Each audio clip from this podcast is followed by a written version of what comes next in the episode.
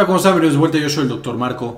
Y por supuesto, la falta de aire es uno de los síntomas más molestos y más preocupantes en muchos casos para pacientes y familiares y por supuesto también médicos. El día de hoy vamos a hablar de algunas enfermedades que causan no solamente falta de aire, sino falta de aire crónica. Es decir, que a lo largo del tiempo constantemente nos está faltando el aire. Y esta falta de aire, también conocida como disnea, va a ser muchas veces de los primeros datos que nos dan este tipo de enfermedades. Entonces vamos a ver estos siete grupos de enfermedades tan importantes. Un grupo de enfermedades que seguramente se dan bastante conocidas por la falta de aire son las enfermedades del pulmón y específicamente las enfermedades obstructivas. Estas enfermedades, por supuesto, son conocidas porque hay una obstrucción en el flujo de aire en el pulmón. Y las más conocidas son asma, en la cual tenemos una obstrucción alérgica, usualmente inmunológica, que va a llegar a los bronquios y lo cierra, y entonces ya no puede salir, eh, primero entrar y especialmente ya no puede salir el aire que tenemos ahí atrapado. Y esto nos lleva a dos alteraciones importantes fisiológicas que nos van a llevar a falta de aire. Una, niveles bajos de oxígeno en sangre, que este es mucho más extremo a los pacientes con asma, por ejemplo, casi no les da, sino ya que tiene una crisis extremadamente grave. O más frecuente todavía, la acumulación de dióxido de carbono o CO2 en el pulmón y en la sangre. Esa es la eh, principal causa de falta de aire en los ataques de asma al principio. Y una vez más, conforme se va volviendo más grave, llegamos ya a la baja oxigenación.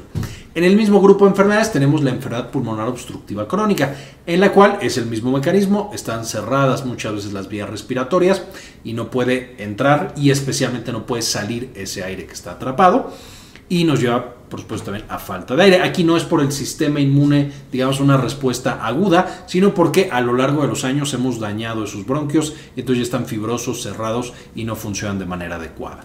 Entonces, estas dos van a ser una causa muy frecuente de falta de aire crónica.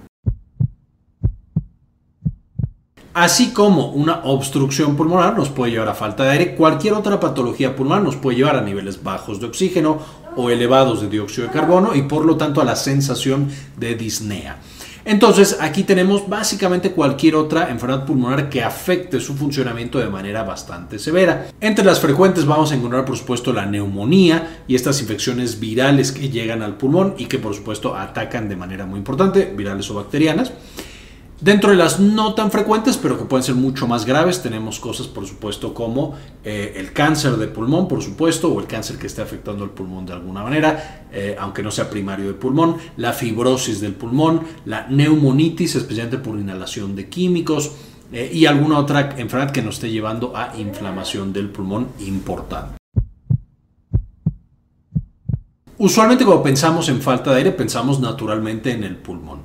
Y aunque es el principal órgano encargado de la oxigenación de la sangre, es importante recordar que esa sangre oxigenada tiene que mandarse al cuerpo a través del corazón. Y toda la sangre desoxigenada regresarse al pulmón también a través de vasos sanguíneos y del corazón. Entonces naturalmente las enfermedades del corazón también nos van a llevar frecuentemente a falta de aire crónica. Entonces aquí tenemos que algunas de las más frecuentes son por supuesto las tradicionales, un infarto al corazón y enfermedades de las válvulas del corazón, por supuesto nos van a causar una falta de aire. Usualmente no es tan crónica porque un infarto nos da de manera aguda y lo tenemos que atender inmediatamente. Sin embargo, podemos irnos al siguiente paso. A lo mejor no un infarto, pero una insuficiencia cardíaca. La insuficiencia cardíaca es una causa clásica de falta de aire y de hecho se utiliza una escala, la famosa escala de la Nija, eh, para medir qué tan grave, qué tan avanzado justamente está esa insuficiencia cardíaca. Dentro de las variedades no tan conocidas del corazón, vamos a tener también la pericarditis, que de pronto se ha puesto un poco de moda porque el COVID, la infección por este virus, causa pericarditis y algunas vacunas, mucho menos frecuente, pero también pueden llevar en alguna población seleccionada a eh, padecer pericarditis. Y finalmente vamos a tener eh, una que es la fibrilación auricular. La fibrilación auricular ya la vimos en un video pasado que les voy a dejar en la parte de arriba y esencialmente es una aurícula, que es esta parte del corazón que se encarga de recibir la sangre y mandarla al ventrículo va a tener actividad eléctrica que no está bien organizada y por lo tanto básicamente deja de funcionar, pero obliga al corazón a que trabaje extremadamente rápido, causando taquicardias fácilmente más de 100 latidos por minuto en el paciente Y evidentemente con toda esa actividad del corazón y el corazón no pudiendo trabajar de manera idónea, porque de nuevo la aurícula no está funcionando, la fibrilación auricular es una causa clásica de falta de aire y falta de aire intenso, que no mejora, que dura mucho tiempo eh, en estos pacientes, porque la fibrilación auricular no necesariamente va a ser mortal a corto plazo. Eh, y por lo tanto entonces vamos a tener pacientes que tienen falta de aire por mucho tiempo. Continuando con esta oxigenación de la sangre, toda enfermedad que afecte a nuestros vasos sanguíneos de manera que no pueda desplazarse la sangre o que no haya suficientes glóbulos rojos en la sangre para transportar el oxígeno, también nos va a causar falta de aire. Y aquí, por supuesto, una de las principales que deben estar pensando es la anemia. Si tenemos muy pocos glóbulos rojos, puedo entonces yo tener falta de aire porque no hay quien transporte el oxígeno a todo mi cuerpo. Y por supuesto la primera en la que seguro están pensando es en la anemia. Esta falta de glóbulos rojos en la sangre, ya sabemos que los glóbulos rojos transportan el oxígeno a todos nuestros tejidos. Entonces cuando tenemos muy poquitos, aunque funcione bien nuestro corazón, nuestro pulmón y todos estos otros órganos, simplemente vamos a sentir que nos falta el aire porque no está llegando el oxígeno a nuestros tejidos. Además de la anemia, que por supuesto va a afectar a todo el cuerpo, cuando tenemos problemas en las venas, especialmente de los pulmones, también vamos a tener este problema. Cuando hay hipertensión arterial pulmonar, es decir, hay demasiada presión específicamente en las arterias del pulmón, esto no permite que la sangre llegue al pulmón para oxigenarse o que salga del pulmón ya oxigenada.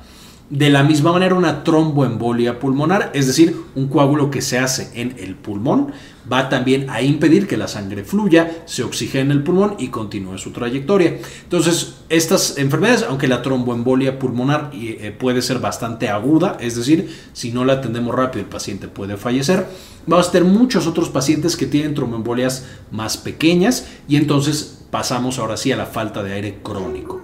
Entonces, si de pronto tenemos un paciente con mucha falta de aire, ya le buscamos corazón, pulmones, ya descartamos anemia y persiste con mucha falta de aire, investigar estas venas de los pulmones, ya sea para una tromboembolia o para una hipertensión arterial pulmonar, también es algo que tenemos que estar haciendo para eh, atender a ese paciente. Continuando con las causas frecuentes, tenemos por supuesto las enfermedades mentales y aquí específicamente la ansiedad y también un poco la depresión puede llevarnos a padecer falta de aire. Una vez más entramos al terreno de que usualmente lo causa de manera aguda, es decir, el paciente cuando tiene la crisis de ansiedad o cuando está teniendo un ataque de pánico va a tener una falta de aire muy intensa y cuando se resuelve esa crisis va a mejorar esa falta de aire. Entonces, digamos que es por intervalos, le da y se le quita, le da y se le quita. A diferencia, por ejemplo, de una fibrilación auricular o de una hipertensión arterial pulmonar o insuficiencia cardíaca, que cada minuto del día el paciente va a tener esa falta de aire. Sin embargo, esta relativa intermitencia nos vea que no afecte la calidad de vida de nuestros pacientes de manera muy importante. También los pacientes con depresión solita pueden llegar a tener falta de aire.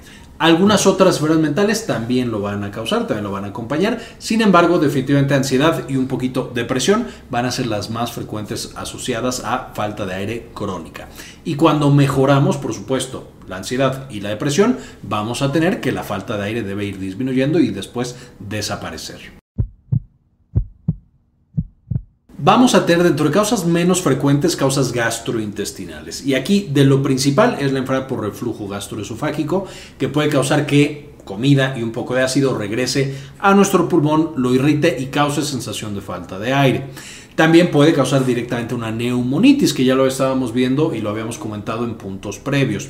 Entonces, un reflujo que está mal manejado definitivamente nos puede llevar a padecer falta de aire. Otra causa menos frecuente todavía dentro de las gastrointestinales, pero que tenemos que investigar cuando no encontramos qué más puede tener nuestro paciente, es definitivamente una masa que está yéndose hacia tórax y aplastando un pulmón.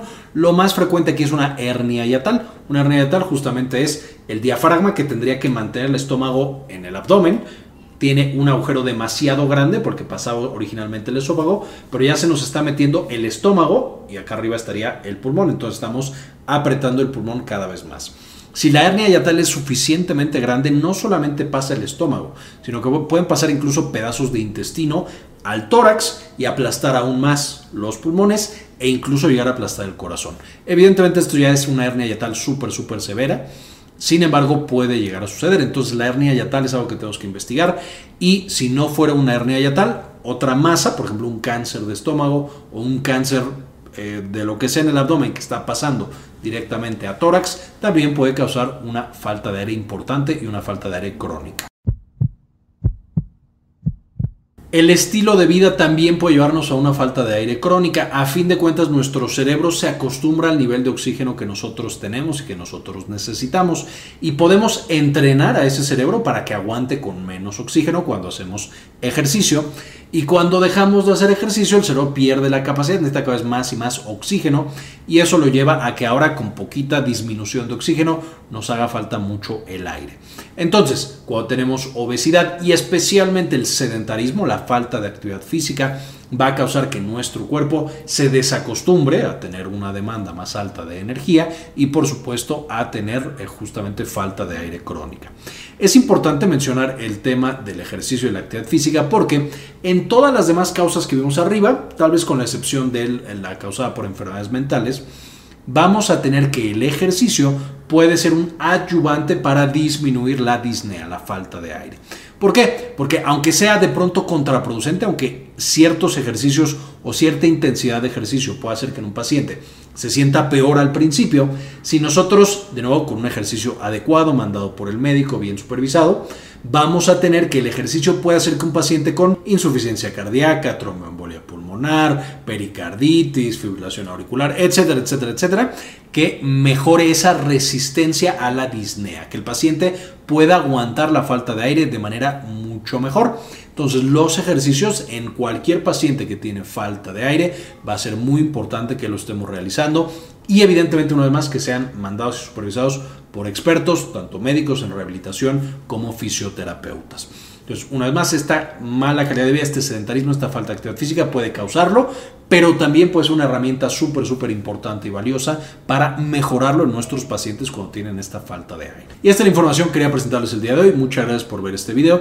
Con esto terminamos, pero antes de irnos quisiera agradecer y dedicarse a algunas de las personas que donan al canal mensualmente uno o dos dólares porque nos permiten hacer este tipo de investigaciones y compartirla con todos los demás.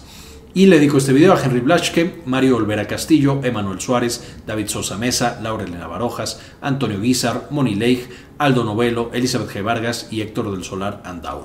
Muchas gracias por el apoyo que nos brindan cada mes. Gracias a todos los demás por ver estos videos, compartirlos y aprender con nosotros. Con esto terminamos y como siempre, ayúdenos a cambiar el mundo, compartan la información. También quería mostrarles que ya tenemos la versión nueva y mejorada de Clínica Cares, que es la clínica en la que damos la atención médica.